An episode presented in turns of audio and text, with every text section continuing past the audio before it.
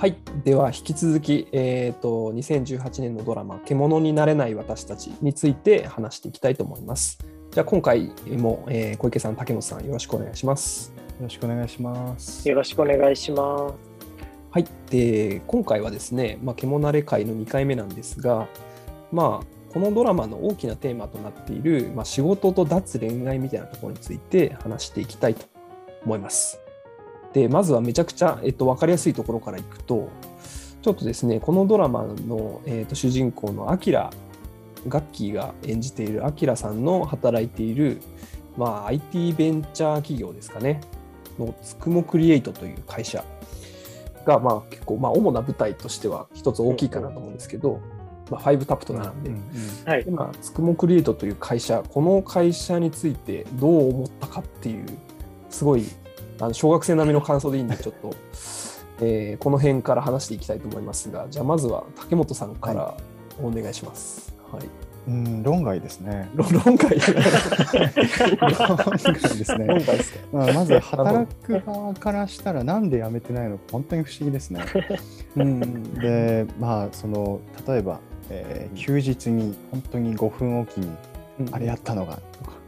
次、月曜までにこれやって あれやばいっすよね。まあ、そういうことの LINE というか、まあ、そういうメッセージが飛んでくるとかですね。まあ、休日出勤、サービス残業じゃないけれども、作業外の時間のワークロードがかなりありますよね。でそれが当然視されてますよね。うん、ちょっとあれはなかなかあの法律的なところから言っても論外なんじゃないかなと思います。です。その一方で、うん、えっ、ー、と、あれは何というか、まあ、つくもさん、まあ、つくも社長ですよね。つくも社長のつくもさんが、うん、なんかもうちょっっと考えるところ、べきところがあるんじゃないかなと思うんですよね。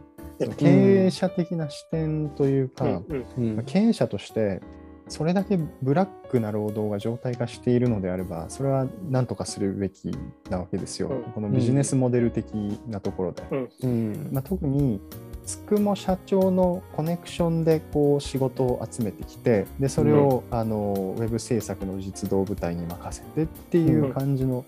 社長自らがこう前線に立つような、うん、あのそういうスタイルの事業をやっているという描写があるんですが。うん、なんかそれまず見直した方が良いというか、まあ、それが割とその健全でない根幹なのかなと。ただそのトップ営業ってやつですね。そうですね。うん、うん、その通りです。うん、でただ問題はそこではなくておそらく、うん、うん、あのつくも社長一人でやってれば問題ないはずなんですよね。そうですね。フリーランスというか、自営業というか、そこに従業員がたくさんくっついていることが問題であって、それはそのビジネスモデル的なところではなくて、つくも社長の職業倫理的な、うん、あのところに問題があるんじゃないかなとも思うんですよね。うん、だからそういうこともひっくるめて論外ですね。うん、なるほど。なるほど、なるほど。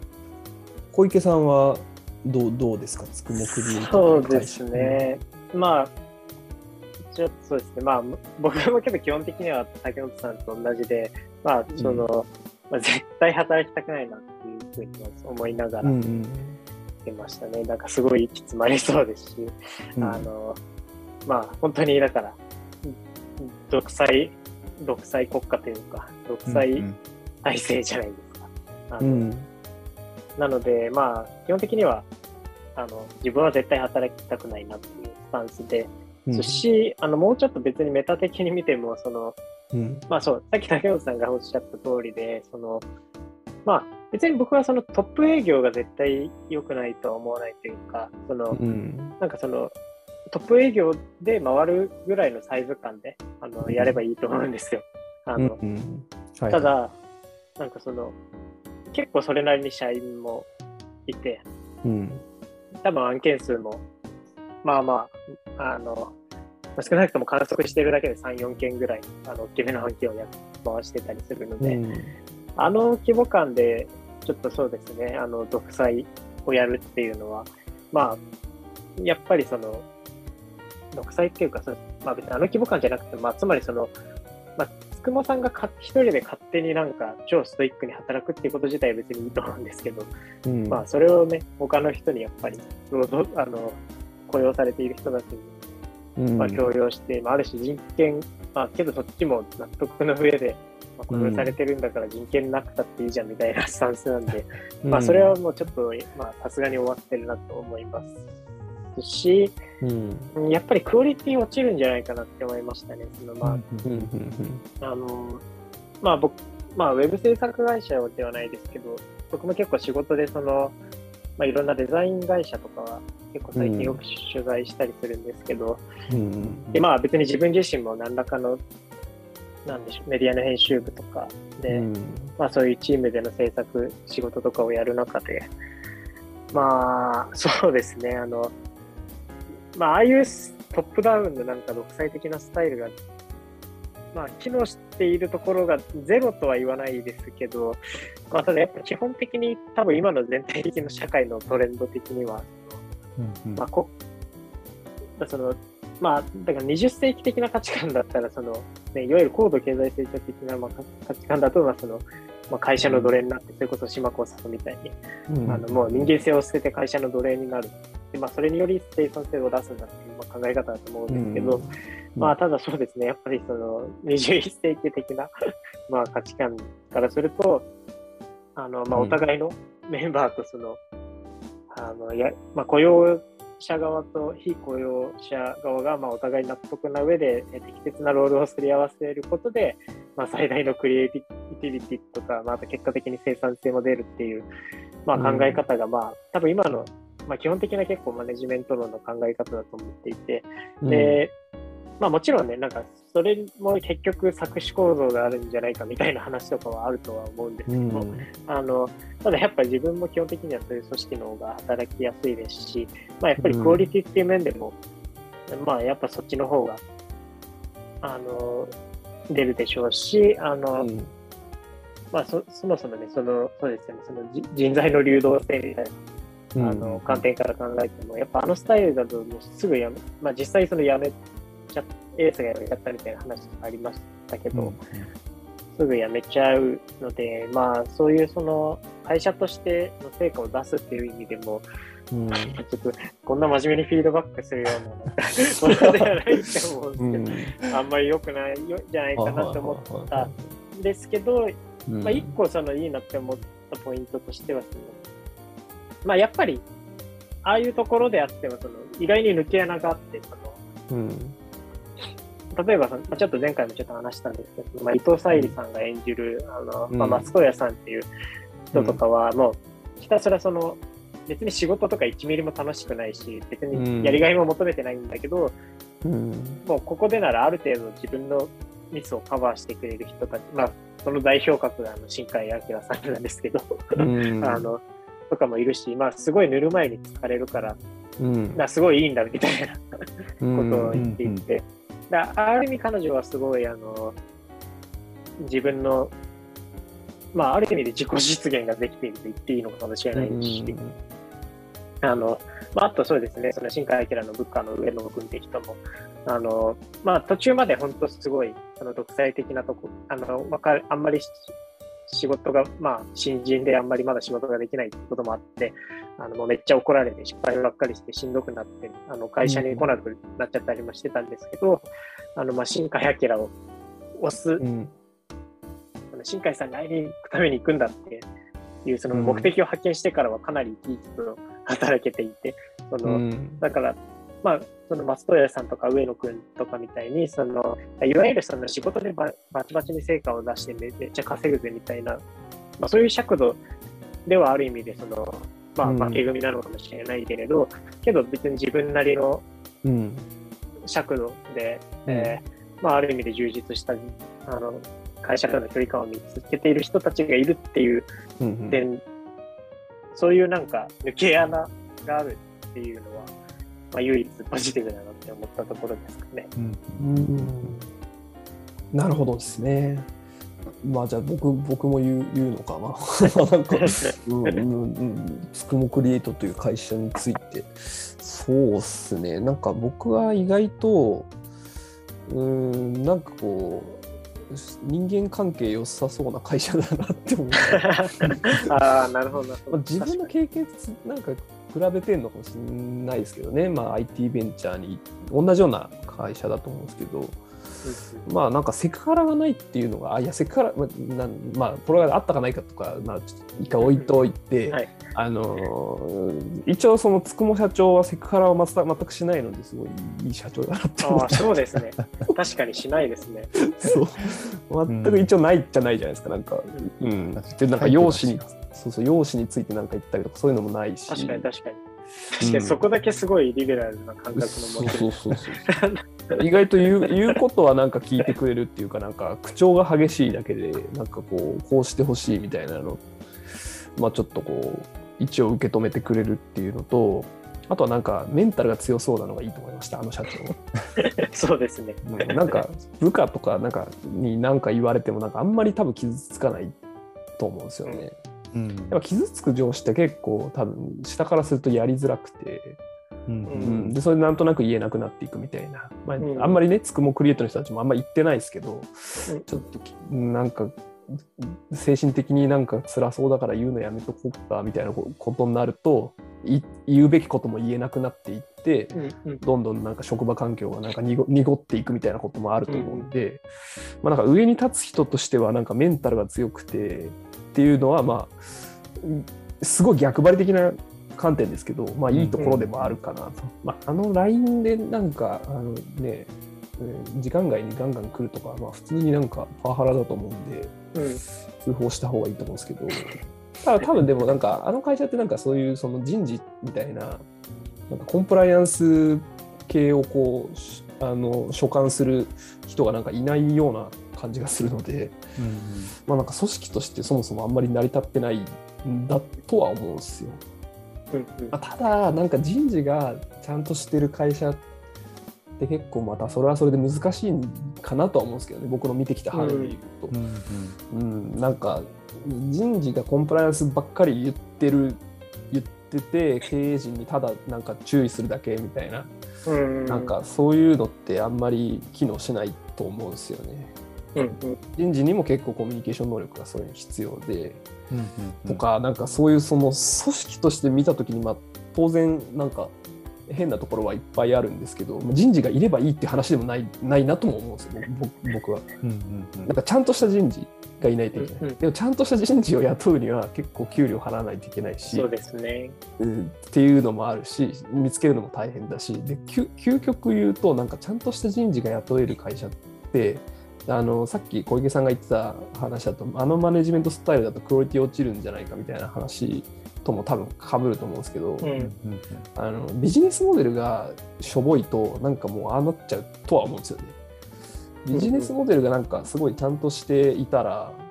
給料払えるしそういうちゃんとした人に。うんうん、なんかウェブ制作ってビジネスモデル自体が結構やっぱ結構厳しいそもそも。そもそもそも。受託だしとか、なんか無限にあるんですけどなんかいいあの思うことは。でつくもさんって多分あの社長はなんか結構フリーランス的なマインドの持ち主だと思うんですよ、それこそ。そうですね、でマネジメントが多分あんまり興味がなくて、うん、でやっぱフリーランス的なところからどんどんちょっとこう会社みたいになってってちょっと大きくなってったけど、うんうんうん、結局そのフリーランスの、まあ、クリエイター出身かなんかなんじゃないかなと思うんですけど広告マンとかだと思うんですけど、そうですねその人はやっぱマネジメントスキルとか別に身につけてないから、はいはい、会社が大きくなった時にそういうところでうまくできなかったりとかするなとか なんかすごい真面目に考えて 考えちゃったんです。うんそうっすね。けどそれは本当にあれですよね。その別にウェブに限らず、うん、まあそれこそ僕らみたいなその職種もそうだと思いますけど、うんうん、そういうなんか、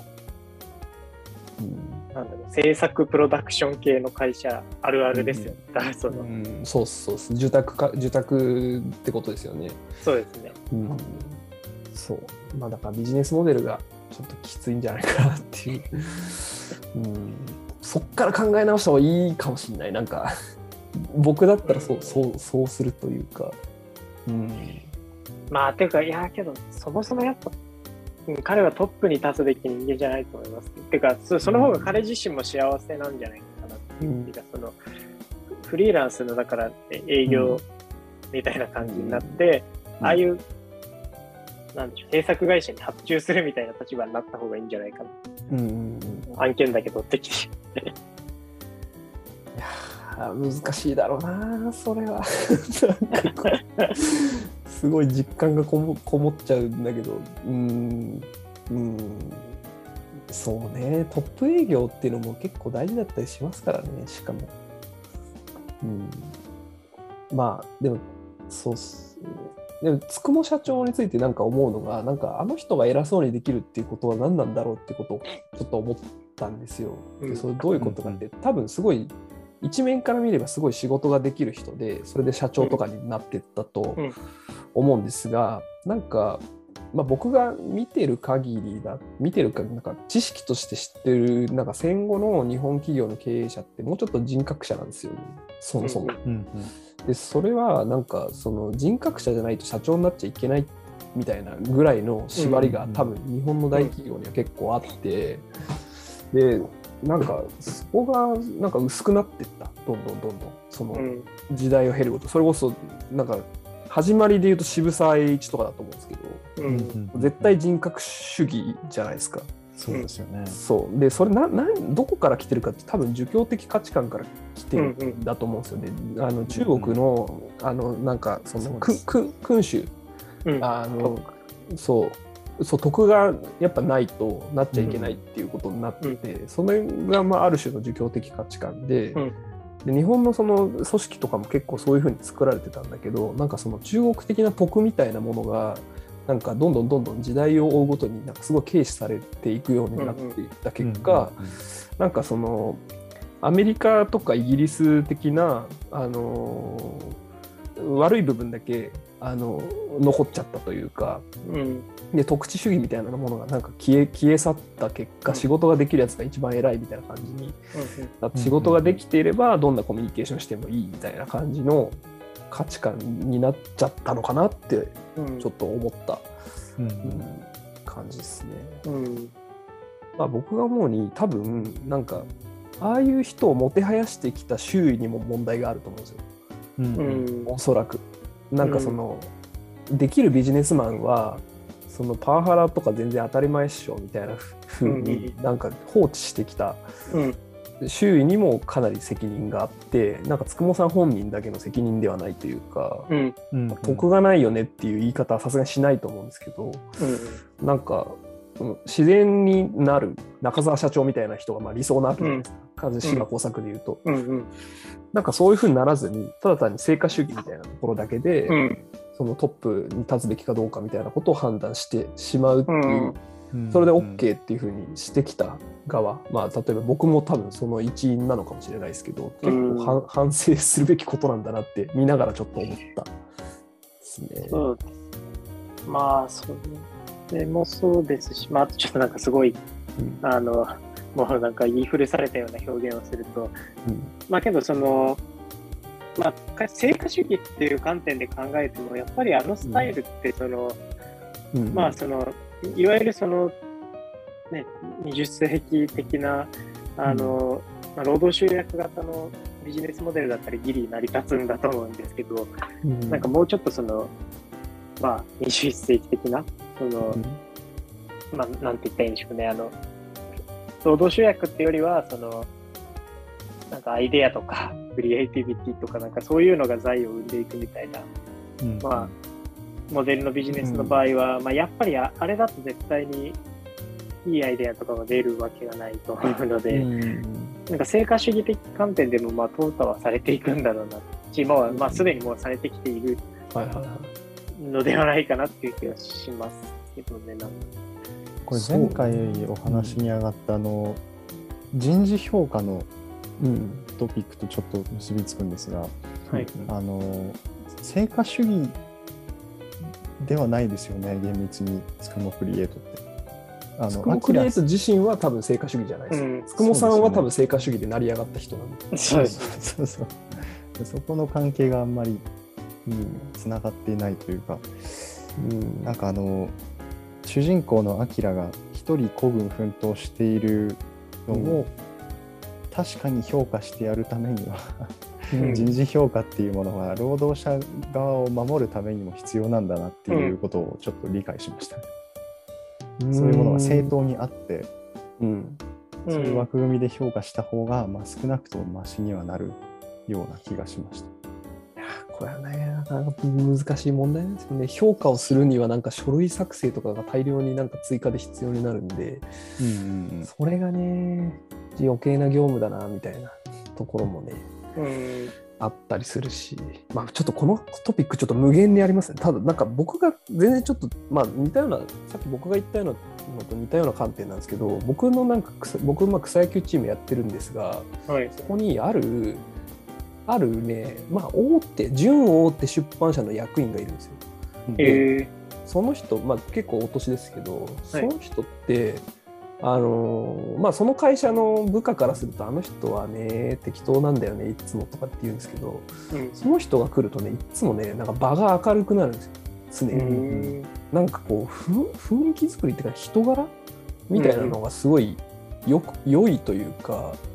なんかあのうまうまいっていうのもちょっと違うんですけど、うん、来るとなんかみんなのこうクリエイティビティが引き出されるようなタイプのすごいですね。人なんですよ。で部下からするとあの人は適当だ、えー、直属の部下からするとあの人は適当だって言うんですけど、うんうん、適当さの中になんかそういうそのなんだ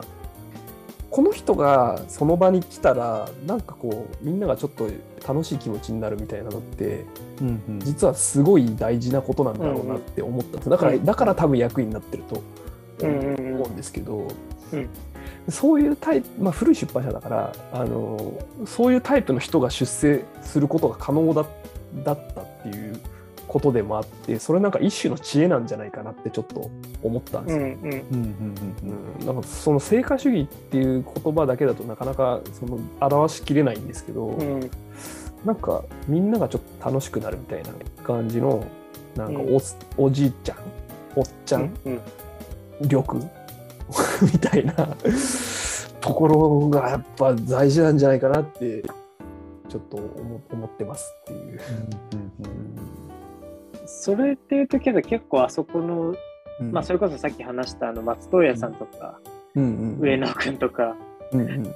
割とムードメーカー的な人意外といます。うんうん、あのあとはあれだ。佐久間さんとか。うんうんまあ、佐久間さんは単純に仕事の面でもすごい頼られてると思うんですけど、あのね、エンジニアのトップみたいな。もしかしたら、なんか日本の大企業の役員とかって、これちょっとすごいピント外れてるかもしれないですけど、松任谷さんみたいな人が役員になってたのかもしれないですよ。極端なことを言えば。なんか、うん、うん、わかんないですけど、ああいうなんか、の力を持ってる人みたいな。うん、ああ、うん、まあけどやっぱ、前回島耕作の時もちょっと話しましたけど、なんかああいう人を多分抱える余裕があった時代っていうのが多分あったんでしょうね。確かに。バブル期とか。うん、はいはい、結果として後から見てみるとそれが良かった。そうですね。それも。それはあるかもしれない。いや、もうこれまたクリティカルな話にどんどんいっちゃいましたね。ちょっとすみません。もっともっとなんかこう、すごい レベルの低いところにちょっとこう行くと、ちょっと登場人物の誰に共感するかっていうトピックももう一つ挙げてみたんですけど、これは、じゃあ小池さんからいきますか。はい。そうです。まあなんか厳密にすげえ共感するみたいな人がいたわけじゃないんですけど、うん、まあやっぱ一番、まあ共感っていうかなんか普通にすごい尊敬するなって尊敬とかすごいモデルケースになるなと思ったのはやっぱ松任谷さんで、うん、あのそうですね。まあ結構彼女はあの明確にまあ、転職とかも絶対したくないし、この塗る前に使っていたいみたいなこと言うんですけど、うん、あのその塗る前に浸かるっていうために、その全てを最適化している感じがして、そのすごい見ていて気持ちがいいですし、うん、あのまあ、そういう、まあ、別に彼女はそんな考えはないと思いますけど、結果的にその、うん、なんでしょう、成果主義というか仕事でいっぱいいっぱいバン稼いで出世してなんぼでしょみたいな、うん、そういう価値20世紀的な価値観のまあカウンターにもなってるなっていうところとか、そうあとまあ、はい、まあ、まったりしてる感じのそうですね。人ですよね。うん、まあだからすごい現代っ子っぽいうん、確かに。けど、うん、あとなんかちょっと違う方向性でとやっぱあの、タクラマ感的な生き方はやっぱちょっと憧れますよね。うん、ファイブ、ファイブタップの店主、ね、店主さん。はい。まあ、彼なんかちょっとちらっと言ってますね。もともと繁華街で店やってたけど、なんかそこで、うん、あの、いろんなトラブルがあったりとか、あの、うん、ゴミゴミしたりするのが嫌で、そういうなんか、雑司ヶ谷の、あの、静かな住宅街の中に移ってきた。うん、で、まあ結構その、なんだろう、結構彼ちょくちょくビールの話とかするとき結構楽しそうなんで、まあビール好きなんだなっていうのは常にありますし、なんか自分にとってあのいい環境でいいサイズのスモールビジネスをなんか構築できている感じがして、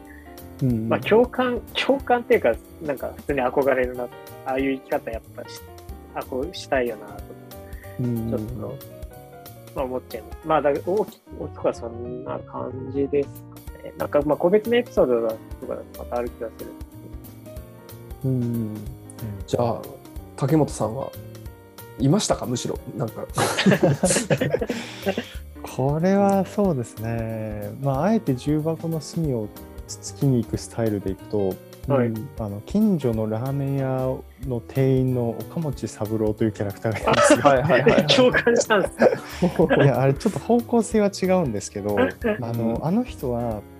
その物語に出てくるほぼほぼの事象と必ずずれてるところに存在してるんですよね。確かに。ああ、そうですね。そうそう。で、その物語の例えば主人公とか、うん、あのま、のアキラとか後世とか、まあ、そういそっち側の人間からしたらずれてるっていうことは観測できるんですけど、うん、三郎側からしたら自分がいかにずれているかっていうことを観測できずにいるから無邪気で楽しいんですよね、うん、本人、うん、そういうのはちょっとベクトルが違うというか毛並みが違うんですけどなんか分かる気がします。ああなるほどなるほど。面白いです。ね。なるほどっすね。確かに、まあなんか彼が出てくるとなんかちょっと楽しい気持ちになるというか。うん、そうですよね。和みますよね、うん。確かに。あれ何なんですかね。まあずれてるからなのか、なんか相対化する視点だったりとか、なんかあとあんまりインテリじゃないっていうところもいい、ね、いいいいところですよね。うんうんうん、頭であんまり考えてないっていうか、うん、みんな頭でっかちですからね、割と。そうですね。主人公たちは。うん、そうですね。じゃあ僕は、僕が行くと、はい、まああれ、あれですかね、あの松田龍平のあの後世、後世さん、後世さんですかね。まあ、不正にはちょっと僕手を染めてないと思うんですけど、うん、まあ、それ以外は結構、なんかこう、なんすかね、うがった感じで、こう斜めに構えていく スタンスが、非常によくわかるというか。うん、それ、まあでもそれぐらいかな。まあ、だから、ななんで昴生さんなのかっていうところはね、結構厳しい。うまく説明できない。これはね、うん、職業のスタイルとかフリーランスっていうところに近いところ、ね、あ確かに確かに確かに。そうっす、そうっすね。確かに。それは言えてるかもしれない。そう。でもなんかちょっとあの不正のイメージがちょっと強すぎてなんか苦になるんですけど まあ一応自分の中になんかこうす筋を持って何かをやろうとしている感じはまあわかわかるというか、うん、けど不正もあれですよね結局、うん、あれ結局最あれって最後。って、うん、そうそうなんか、殴って。そうですよね。ああのあの暴力は僕すごいいいと思いました、はいはい、あの暴力描写のこうその解像度でいうと京也の殴るやつはダメだけど暴力に厳しい中田さんそうそうそう。暴力描写に。そうそう。あれちゃんと決意して殴って殴って、はいはい、そうですね、後腐れなく去ってるからなんかやっぱり意志がちゃんとちゃんと意志がちゃんとある暴力として、うん。素晴らしいなっていう。素晴らしいのか？などうなんだろう？わかんないけど。それとこれ、あの、はい、キャラクターの名前の一覧が獣になれない私たちのあの、うん、公式ホームページに載ってるんですけど、うん、この意外とドラマの中で下の名前例えば松任谷さん松任谷夢子さんっていうらしいんですけどえ、そうなんですね。知らなかった。なんかね、一人一人の名前に、ちょっとこのニュアンスが出ているというか、うん、作者の意思が出てるみたいな感じで面白くて。へえ。例えば、つくも社長だと、つくも賢治ですね。あの、ソードそう。健健健二なるほど。で松任谷由実子。で、うん。佐久間久作。なんかちょっと球場にいるというか、うん、すすごい苦労人なイメージが。でロマンチック・ラブ・イデオロギーの描写があったあの、うん。京与のお母さんですね、うん。花井千春ってなんかお花畑っぽい感じのうん。名前になってたりとか,、なんかね、そういうのをちょっと今見て面白いなと思いました。うん。なるほどとか、後世ってすごい名前ですよね。構成ですよ。あの、つ常の、ね、常の星で。天体のね、うん。そうですね、構成自ら発行する。なるほどですね。じゃあちょっと次に次のトピックに行こうと思うのですが、えっ、とちょっと2番目はですね。まあそのあれあの獣慣れを見つつまあ何を目的に仕事をするかみたいなことを話せればと思うんですけど、ん。まあなんですかね、うん、みんなあの登場人物たちは確かに何を目的に仕事をしてたのですかねなんか。うん。うん。なんかみんなうん。今の自分の仕事に対する固執というか、うん。何かしらの脅迫観念的なものがうん。感じられましたけど、うん。まあ確かに。それ以外の全く違う選択肢をまあ取らないですよね。うん、そうですよね。うん。何を目的にみたいなところで言うと、うん。なんか、クレハとか、カイジとか、うんタクラマカン斎藤とかあたりは、やっぱうん。明確に結構仕事で実自己実現をしようとしているうん。感じがするというか、まあ、確かに。いわゆる、まあ、すすごい安易に言うとやりたいことをやってるんだうんみたいな感じがはいはいはい、うんうん。確かに。ありますけど、一方でその、例えば、あアキラとか、うん。なんかそもそもそのやりたいことをあ、別に僕それが全く悪いことだとは思わないんですけど、うんまあ、あと後世もけど、言ってもちょっとそういうところある気がするんですけど、うん。なんか仕事は仕事みたいな。うんあの、うんうん。なんか仕事は楽しいことじゃない。うんその辺結構ちょっと価値観の違いが、ああ確かに確かに。そう、ね、その仕事は仕事の振り切れてるのが、まあ、松平さんだと思うんですけど、うんうんうんうんうん。ああ確かに。じゃあクレハさんとカイジとタクラマカンはなんかこう自営業者クリエイター的な、まあ、あそれこそフリーランス感的な。感じで、でなんかあのなんだ。スーパー会社員としてはその松任谷さんとかがいてスーパー会社員っていうのはなんですか？会社員を極めた存在ってことですよね。なんか。うんでき仕事がでうん仕事ができるとは言ってないっていう、仕事を徹底的にその手段と捉えているというか、そうですよね。でこの中中間にいるんでしょうね。多分その主人公の2人は。そうですね。割と、うーん確かに、まあ、何を目的に仕事をするこのこの中だと自分はどことかありますかね。クレハ開示タクラマカン側なのかそれとも松任谷さん側なのか中間のうんうん。昴生さん明さんなのかどうですかね。うんこれは、物語の中で仕事しか描かれていないこと、が問題なんですが、うん。割とでもあのカイジのスタンスと、うん。えー松任谷さんのスタンスってみ全く違ってるようで似てると思っててうん。うんあの立花カイジとかクレハとかの働き方ってもはや金銭を目的にしてないのでかなり趣味的なうん。ですね。ですよね。でその趣味がまあなんというか簡単に言うと実益を兼ねているというかたまたまそういうシチュエーションにいるから、ちょっと特殊に見えるだけで、うんうん。多分ほっといてもやると思うんですよ。金銭が発生しなくても彼らやると思うから、うんうん。そういう意味では多分松任谷さん的に会社員を極めし者としてうん。あのその自分の職業ではなく転職としてうんうん。そういうことを趣味的にやるっていうのが、うん。まあ、うん、なんていうの？まあ、しっくりくるというか、私はまあうん多分そういう感じなのかな。まあ、働いてもいないんですけどね。あのあのラ ラーメン屋の彼はいはい。も近い近いんですかね？いやー、彼は、なんというか、彼はあの前回の「獣の第1回であの話したような、うん、過剰なこのフィジークに対する攻撃のスケープボードになっているので、うん、あの脳筋キャラじゃないですか。はいはい、だから全く自分の仕事にあの、うん、疑問を持たないあの愚かな存在としてある程度描かれているので、まあ確かに。あれはなんかちょっとかわいそうというか、ああ確かにね、そう、まあそうです、ね、そんな単純じゃないですからねいやそうですね。確かにだから獣の中で唯一ファイトクラブに入りそうなやつだ。あそうですね、うん、めっちゃ入りそう。そうか確かになるほどね。じゃあ小池さんはどうどうですかね？そうです。まあけど僕はや、うん、もやっぱりあのあけど、多分微妙に竹本さんと違うニュアンスでだとは思うんですけど、うん、まあ、タクラマカン、クレハ、カイジライ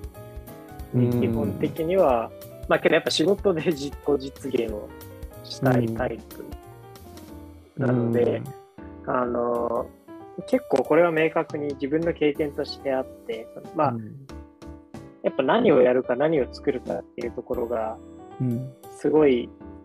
納得できないとしんどくなっちゃうんですよね。で、あの、例えば僕、前のこの仕事する前にその働いてた会社で、別に全然会社への不満とかはそんなないんですけど、うん、まあ、やっぱ今と違う職種、まあ、当時はマーケティングをやってたんですけど、うん、あのでそので結構その労働環境とか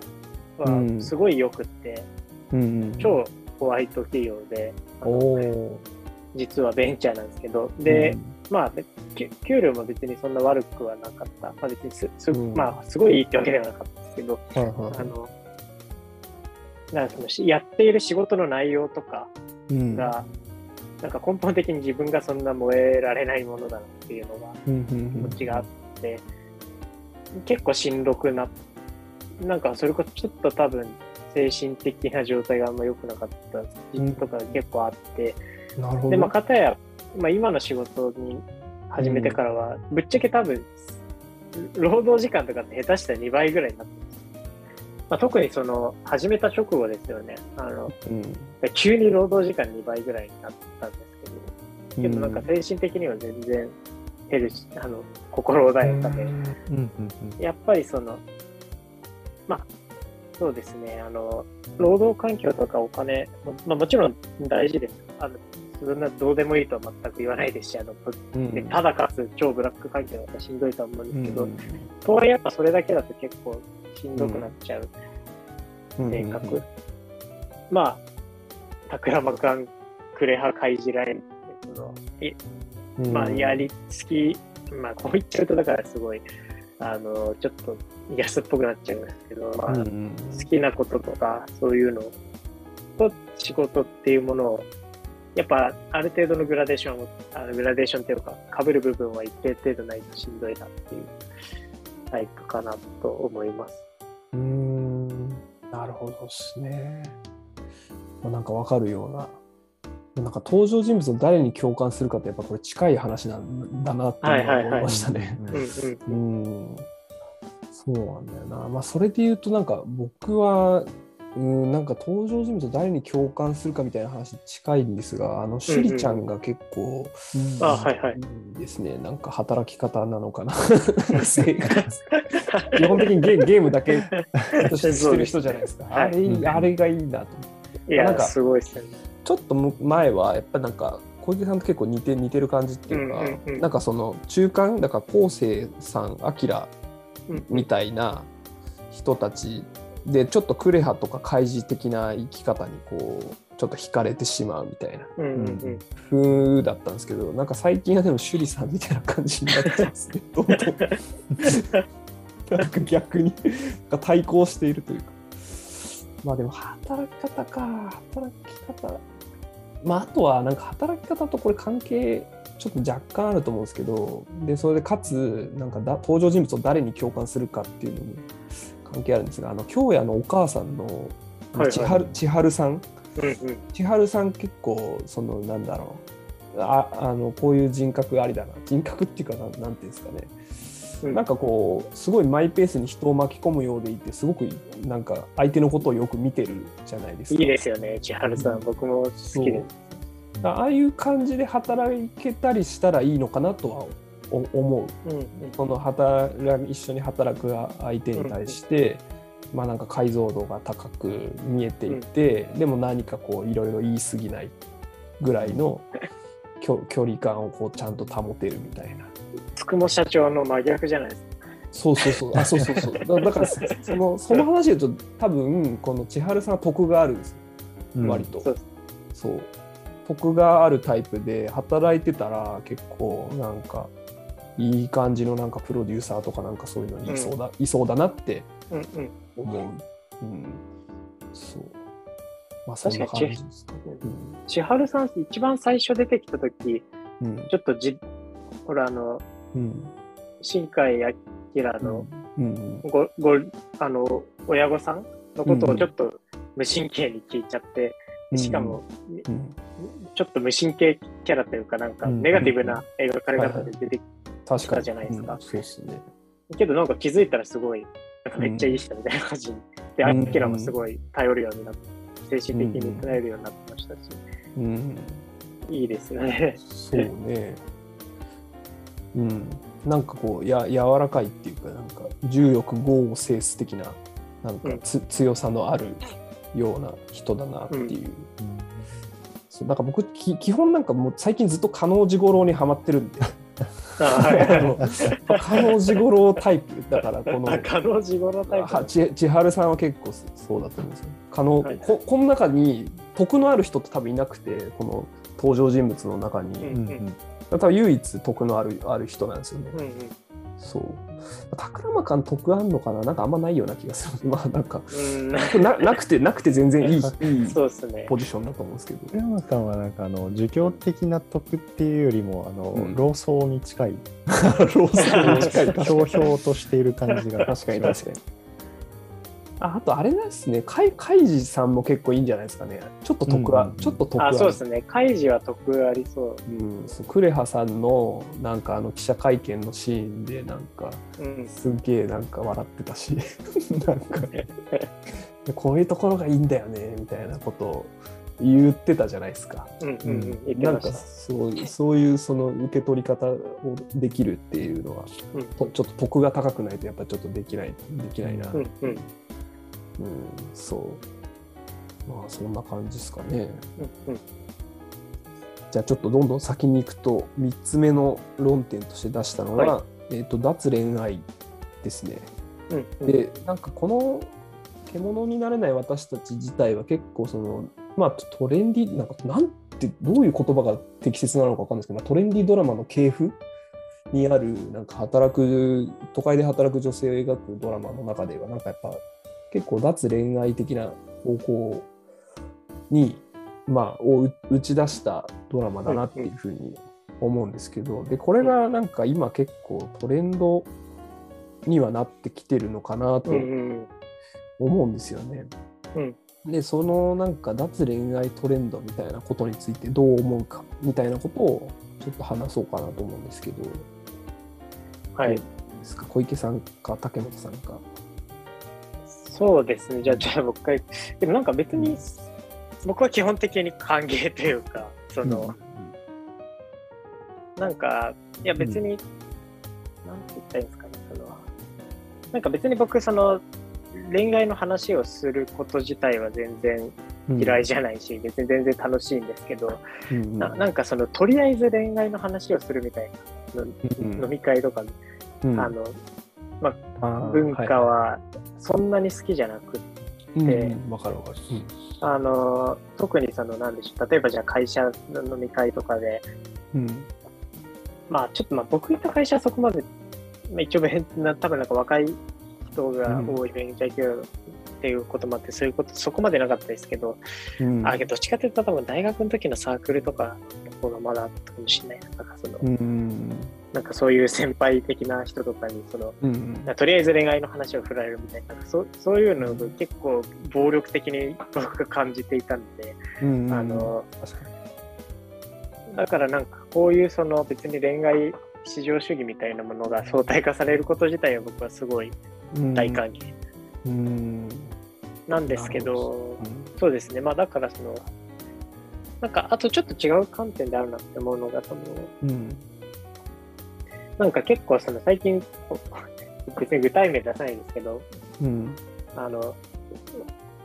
あのちょっとややご年配の論客の方々の間で、その最近の脱恋愛的なトレンドを批判するみたいな、えー、はいはい、まあ、議論が。それは M 大先生ですか？ねあえー、まあ、そういうそうかもしれないですね。あって、あの、はい、いや、もちろん、その、なんでしょう。全般的に、その、うん、まあなんか別に恋愛にコスパを求めるのってどうなんだろうっていうのは僕も思います。うん、思うんですけど、うん、なんか別にとはいえなんかじゃあ例えばそのアルゴリズムによってマッチングされることが全てその悪なのかって言われると別にそうでもなんか前そうあの同世代ぐらいのところあの友達と話しててなんかその逆にあれってロマンチックなんじゃないかみたいな話とかも。だってその全然知らなかった人たちがなんかたまたまその数式によって結びつけられるみたいなことって、うん、なんかそこに生まれる情緒とか、うん、あのなるほど。もうなんかある気がするし、うん、あのなんでしょうね。だから別にそのなんかいわゆる現代的な、まあ、その脱恋愛とかその恋愛にコスパを求めるとかコスパ的恋愛とか、なんかそういうのってそのそこから生まれる何かもしかしたら新しい豊かさみたいなのがあるかもしれないなみたいなことはぼんやり考えてますけど、具体的にはあんまりよくわかんないですけど、まあただそれはそうですね。基本的にはまあそんなこと、まあただ基本的に脱恋愛的なトレンドは僕は、あの、もう、基本的には歓迎です。うん。竹本さんは？行きましょうか、竹本さん。はえー、っと私特に言うことはないというか ああそうなんですねっていう感じなんですけど、はい、まあその恋愛っていう文化がそもそもあのヨーロッパの宮廷文化として発明された人為的なものなので、まあ、その人為的なものがのエポックが終わるんだなというかあ終わらせたい人たちがいるんだなっていうのは感じてますね。まあ、ただ、うん、なんというか、その代替手段というか、恋愛に代わる何かしらのものを用意しておかないと、田舎のヤンキーだけが無限に増殖するという 社会がやってきてしまいますよっていうのは。わかりますよ。すげえわかります。どういうことですか？田舎のヤンキーは基本的に再生産能力がめちゃくちゃ高いので、無限に増殖してああ、そっか。そういうことですね。個人主義の都会の男女は結婚しないし子供も作らないから、まあ、結婚しても子供を作らないとかで、うんうん、そうするとその人口はどんどん減っていってだんだん日本は完全ヤンキー国家にこうなっていくという。そうそう。そうリアルリアルリベンジャーズ世界になる。リアルリそうね、なるほどなるほど。うん、っていうなんかそそこの用意ができずにあの、うん、一気にそのラブロマンスエポックを終わらせてしまうのはちょっと請求なのかなって思います、ね、うん、そうですね。まあ、ただその、うん、小池さんのおっしゃるようにただというか、まあ、ちょっとこれは付加的な話なんですが小池さんのおっしゃるように、うん、あのマッチングアプリってすごいすごい可能性を感じてるんですよ私は。あの別にラブロマンスだけではなくて、うん、これってつまり社会を最適化するみたいなちょちょっとこの理系的な落合陽一的な表現です、うん、そういうことじゃないですか。これは儒教的な徳をリバイブさせるためのツールとして使えるんじゃないかなと思って。えそうなんですか？どどういうことですか？そうそう、授業っていうのは要するにその田舎のヤンキーをひっくるめたうん、100%の人口でのシステムを作っていきましょうっていうそういう、あの思考なんですよね。で老僧思想はカリスマだけがあの生き残れるようなものなんですが、それに対するアンチテーゼとして、階級っていうものを暴力的にあの優しさとともに社会の中に組み込むことによって、まああのなんていうのかな。階級を与えてあげるわけなんですよ。でそれに対して従う快楽っていうものを儒家の人たちはよく分かってたからそれで社会がうまく回るようになるよねっていうそういうお話だと思うんですよ。でその中の要素の一つとして徳っていうものがあると思うんですけど、階級が壊れた以上新たな階級というか階級に変わるその、各個人を社会の中にアサインしてあげる能力っていうものが必然的に必要になってくるわけで、儒教的な社会を作ろうとすると。うん、でそこでえーと、最適化されたアルゴリズムで、まあ、ラブロマンスだけではなくて例えばいろんな職業とかその居住地とか、うん、いろんなものを最適化してあげると、うん、階級に代わる新たななすべきものがなす骨璧をなすみたいなそういう儒教的な理想的な社会ができるのではないかと思っているんですよね。でですから、まあ、そういう意味で、まあ、恋愛を含めて、アルゴリアルゴリズムで最適化してあげるっていうことに関して私は楽観的で非常に歓迎してるんですよ。うんそういう生き,、生き方もありなのかなと思います。それってけどなんかそれこそあのまあ、ハあのハクスリーの素晴らしき世界みたいな話だと思うんですけど、まあだからそのなそれをやっぱ受け入れられないっていう考え方もやっぱ一方でありますよね。だからその、うんうんうん、ね、自己決定とは何かみたいな話も絡んでくると思うんですけど、えー、要はなんかその、そうですね、ひたすら餌を与えられる豚として生きるので、まあ、それで幸せかもしれないけれど、でそれによってある種のその、まあ、階級移動の可能性とかは多分どんどんまたさらに少なくなっていく。だから多分新しい階級主義みたいなのが生まれていくはずで、それがなんか新しい息苦しさみたいなものを生まないようにやっぱりしなきゃいけないなっていうのはまあベタに思うんですよね。これはでも結構パラドクシカルなところで、ちょっとなんか話題がそれてしまうので簡潔にまとめようと思いますけど、うん、あの本当にあの制度よく最適化されるとそういう人たちが不満を抱く余地がなくなってしまうので、うんうん、なんかそそういう社会がこう一回見てみたいっていう非常に希望的 なところもあるんですよね。生きづらいと思っている人たちのキャリングキャパシティというかその社会の中の包容力を増やしてやるっていうことにもつながるような気がして、それを私は非常に強く望んでます。うんうんうん。なるほどっすね。なので、まあ、ちょっと話を戻すと、うん、まあ、脱恋愛したい人はすればいいと思うんですけど、代替手段を考えておいた方がいいんじゃないかなと思います。うんうん、なるほどっすね。まあ、だから結構社会的な視点と、なんか再生産とかで割と捉えてる感じですね。なんかさっきからそんな話ばっかしてますね。いやいやいや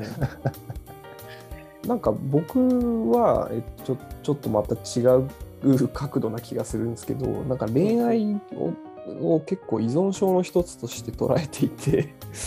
あのそれこそ国分光一郎先生がねよくそういうその依存症についてのあの話とかを、まあ、ここ数年は結構やってると思うんですけどなんかそのドーパミンがやっぱ出るもあこれ国分先生の議論ではないです僕がの解釈ですけど、うんうん、まあ、恋愛って結構そのドーパミンが出るっていうかなんか報酬系が刺激されて、うん、それでかんそれで自動的に依存していくっていうものだなっていうふうに自分の経験では思ったんですよ。でそれスマホ依存とかアルコール依存とかなんか薬物依存とかとパラレルな現象なんだな,、なんだっていう理解なんですよ。うんうん、まあ中でだからなんか精神のなんかある種のこう構造によって生み出されているものっていうところを重視してるんですね。だから例えば竹本さんとかだったらどっちかっていうとそのロマンチックラブイデオロギー的なその社会構造みたいなところを見てると思うんですけど、なんか僕結構その依存症の観点で見ていて、だからなんかあんまり依存したくないんですよね。なんか自分個人としては。でなんか依存症から回復するっていうか依存症にならないためにどうすればいいかっていうと、うん、多分いくつかのものに依存して中程度とか、中まあ、こ少量依存している状態が、自分の健康には一番いいな。じゃあ健康とかをすごい考えてるわけですよ。精神的な健康身体的な健康を考えていて、でそうなるとなんかその例えばえっと僕タバコっって結構前、うん、前はすごい吸ってて、うんうん、で多分3年ぐらいやめてたんですよね。うん、ででまた吸うようになってで、うん、あのでもやめようとか思って禁煙外来とかに行ったりとかして、うん、でそれでまあそのやめられてた時期もあるんですが、今は1日になんか56本だけ吸うっていう風にしてる。ん。です。うん。なんか本数を決めてるっていうか、あるある程度、うん、まあ別に上振れしても下振れしてもいいんですけど、うん、下振れすることはほぼないな。まあ、うん、前は絶対10本以上吸ってたんで、10, 10本から1箱20本ぐらいは吸ってたんで、でもなんか、そのやっぱりこれ依存症だなっていうふうに自覚してから依存症とうまく付き合うにはほどほど依存するのがいいと思う。うんうんうん、いやそれは本質的ですよね。そうでほどほどに依存するものをいくつか持っておいてでしかもなんかその依存する対象が身を滅ぼさないものっていうのがいいいいと思っていて、だから僕ギャンブルは全くやらないんですよ。うん、でギャンブルも結構依存症なんだと思うんですけど、うんうん。ギャンブルは結構身を滅ぼす。で結構恋愛も結構それに近いなっていう。うんうんうん、わさきウェルテルの悩みみたいな。あどどどういうことですか？ちなみに。若きウェルテルの悩みって、うん、最後主人公が自殺するじゃないですか。はい、ああいうことですよ。うん、ああまあそうそうそう。そういうことそういうこと。そう。死に至る病な,、なので。でまあでもアルコールとかタバコはまあ人によってやっぱこれは多分身体的な向き不向きがあると思うんですけど、うん、そんなに僕依存しないんですよ。肺がんに、まあ、肺がんになるかもしれないですけど、まあ、それは一旦置いといて、今のところ健康被害出ていないと、うん、お酒もそうだしっていうで運動とかもそうだし、うんうん、なんかほどほどに依存しているそれなりに多数のものにそれなりに依存している状態だと一番こうなんか動的平衡みたいな感じで、いいですね思ってるなってすごいまたエクストリームな用語が出てきてしまった。依存の動的平衡、はいはい、いいですね。確かにそういうことかもしれない。うんうん、そうだからなんか脱恋愛のトレンドがどうこうって話ではないないんですよ。僕僕の中で、うん。うん、恋愛はもう依存症なんだからなんかちょっとこうほどほどにしようよとか、うんうん、それぐらいがいいいいいいししなんか合う、うんうん、合う人合わない人っていうかタバコもめちゃくちゃ依存しちゃう人もいるし薬物とかもす。ごい依存しちゃう人いると思うんです。けど、うんうん、そんなに依存しないで済む人もいるわけですよ。タバコタバコとかアルコールとかもそうなんですけど。なんかそそんなに依存しないで済むものを選ぶ。僕はだからギャンブルはもう超危険だから絶対に避ける。んですよ、うん、自分にとって絶対にこれはもう依存して身を滅ぼすからもう絶対に近寄らない。としていて、恋愛もちょっとそれに近いかもしれない。ほどに恋愛に依存するってどういう状況なんですか？あまさに獣の構成みたいな状況ですか？うんでも難しいと思いますけどねけど恋愛は多分なんか僕の中ではドーパミン系の快楽なんで。ドーパミンバソプレシン回路ですよね。うん。そう。なんかその報酬系っていうかなんか血、うんうん、その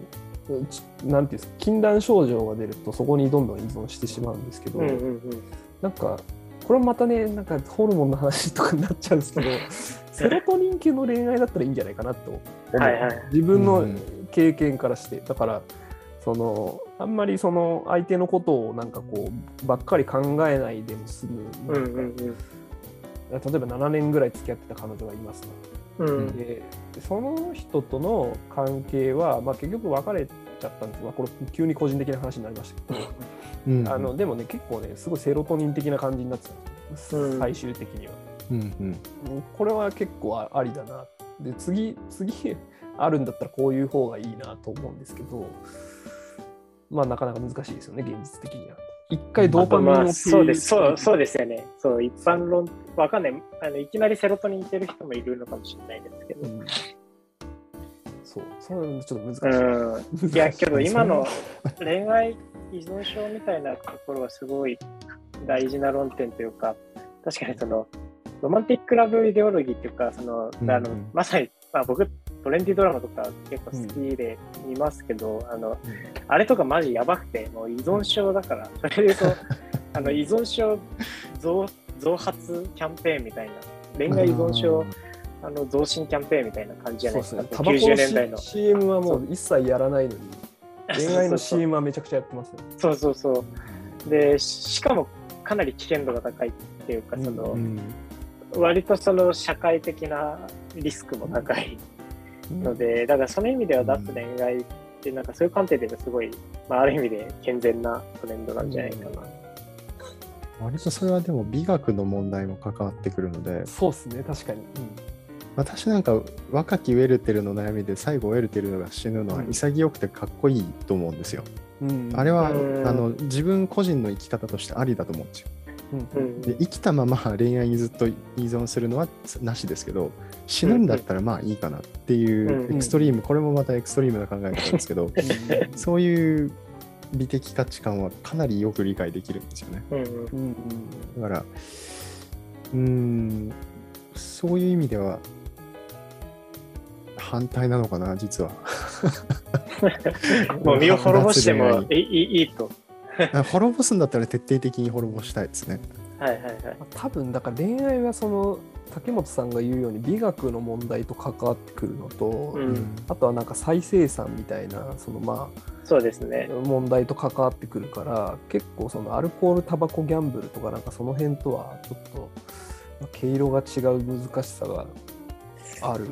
のかもしれない。まあいいけど、アルコール、タバコ、ギャンブルもなんか美学的に反歴してる人もいるじゃないですか。そのもうこれで、そうです、ね、これで死ぬんだったらそれでもいいみたいな。まあ、だから多分じゃあ、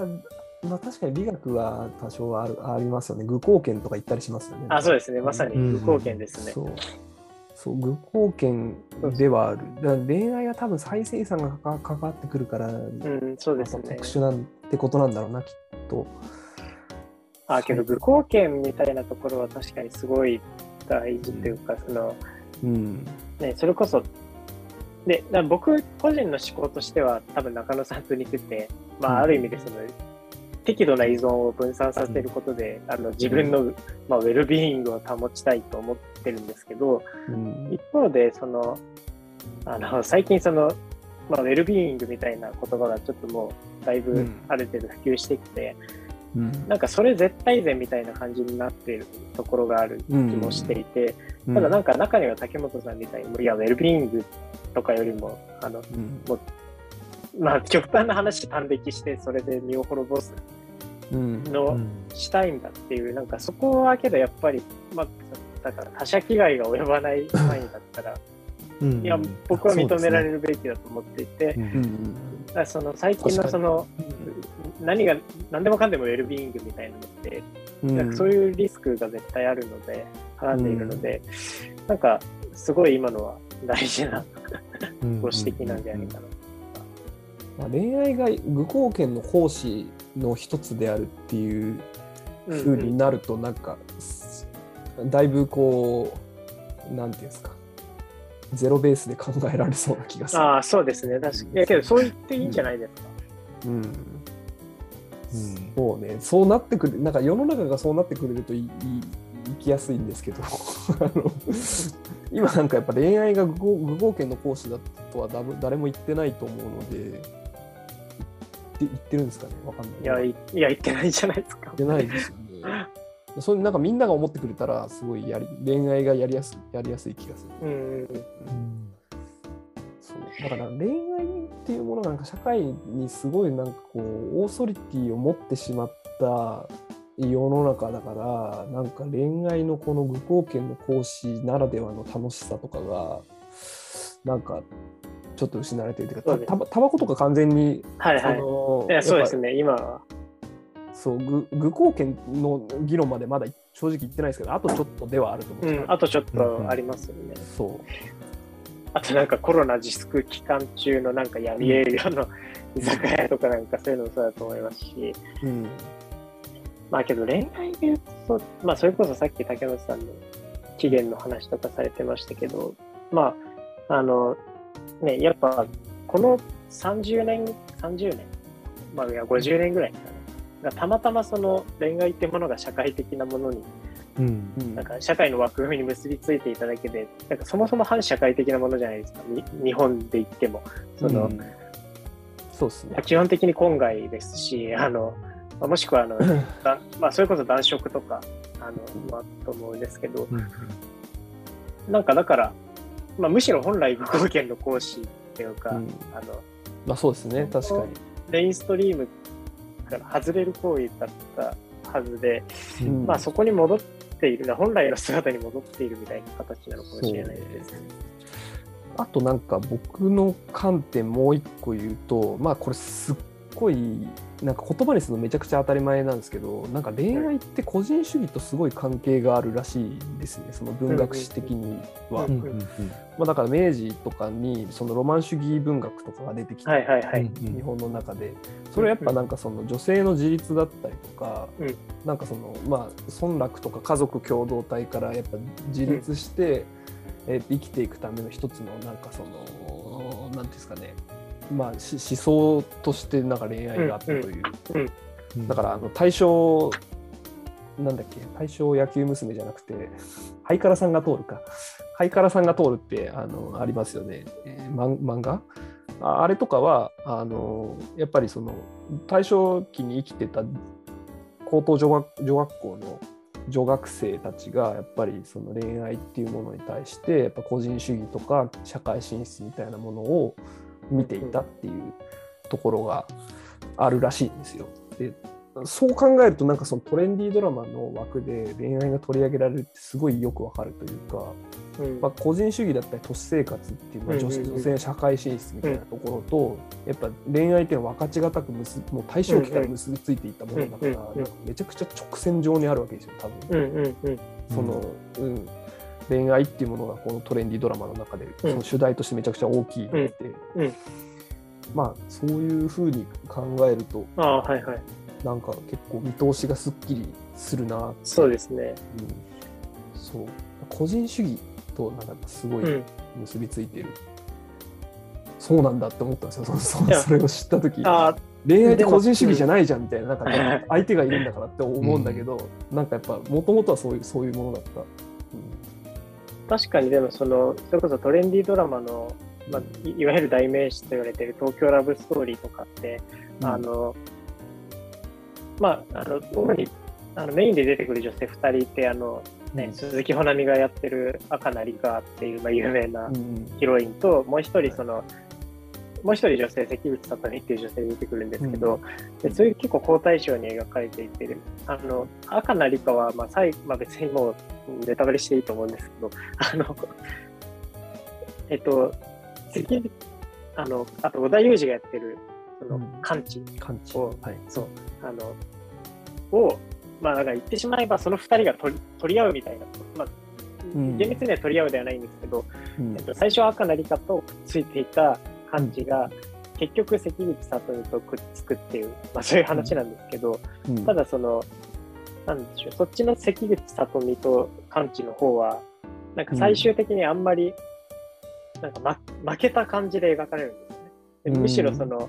あの、赤名理香の方は、その、完治は手に入らなかったけれど、うん、あの、完治とは結ばれなかったけれど、まあ、すごい自己実現して、なんか海外に留学して、すごい颯爽と肩を切って歩き、で、それをあの、完治が羨ましそうに見るみたいな感じで、最後終わるんですよね。だからまさにその、まあ、個人主義的な価値観というか、その、家庭を作るみたいなところを、ある種敗北的に描かれているんですよね。だその今の確かにおっしゃってたの聞くと、すごいだからその意味では文学史的にも正当な描かれ方をしているドラマだったのかな。うん、東京ラブストーリー。そうっすよね、多分ね。意外と確かにね なんか自分で言ってなんですけど、それ、そういう視覚でトレンディードラマ見ると結構面白いかもしれないですね。うん、なんかやっぱり、普通になんか30代男性の感覚として見てるとな、な、なんじゃこりゃみたいなところはやっぱなくはないないんですけどね、うん、うん、まあ、まあ、ちまちましたところを楽しむというところもありつつなんかその文学史的な観点で見たら確かに東京ラブストーリーも面白く見れるのかな、うん、それはその個人主義と結びついたっていうのは、うん、明治からですか？多分。まあ、日本に個人主義なんて考え方が入ってきたのが明治ですもんね、そもそも。あの曽曽根崎真珠ってあれはトレンディードラマではないですか？ああ。切られよさとか。確かにそうかもしれないですね。この家に対する反抗とか社会に対する一矢報いて、その末にみたいな感じなので個人主義的と言えなくもない、うん、ああなるほどなるほど。でも多分結婚とかとは結びつかないんじゃないですか染崎真珠とかって、うんうん、そうですね、うん、多分結婚制度みたいなのがと、ま、も結びついてるのかもしれない。恋愛結婚ってことですかね、うんうんうん個人主義と恋愛とその先にある結婚っていうところまで含めて、うん、まあ、だと、まあ、近代なのかな。あなるほど。うん、いや、すごい適当な説明だな。合って、まあ、なんかなんとなく合ってるような気がまあまあ、けどやっぱ結婚と恋愛が結びついたのは、だから本当に、ロマンチックラブイデオロギーの形成された1970年代ぐらいからのはずなので、その以前はもう基本的には別物っていうか、まあ、まあ、完全になかったわけではないと思いますけど、うん、やっぱ基本結婚はお見合いでするものだと思います。し、うん、めちゃくちゃリベラルな人人とかですよね。あのあそうですよね。恋愛結婚してる人、うん、そうですよね。なるほどですね。だからだいぶ話まあだ、だいぶなんか極まった感じなんで、ちょっとこ今回はだいたいそれぐらいにはい、そうですね。したいかなと思います。はい。で、まあ、今回また獣になれない私たちの2回目でしたと。で、次回はまた最終回になるんですが、えー、と次回はですね、まあ、テーマとしては獣になるとはどういうことかっていうところをテーマに話していく予定です。えー、と更新情報は小池さん、竹本さん、僕のツイッターや、えー、とブログなどで告知していきます。で詳細はポッドキャストのページにリンクを貼っておきますので、そちらをチェックしてみてください。はい。では、それではえー、2人ともありがとうございました。次回もよろしくお願いします。ありがとうございました。ありがとうございました。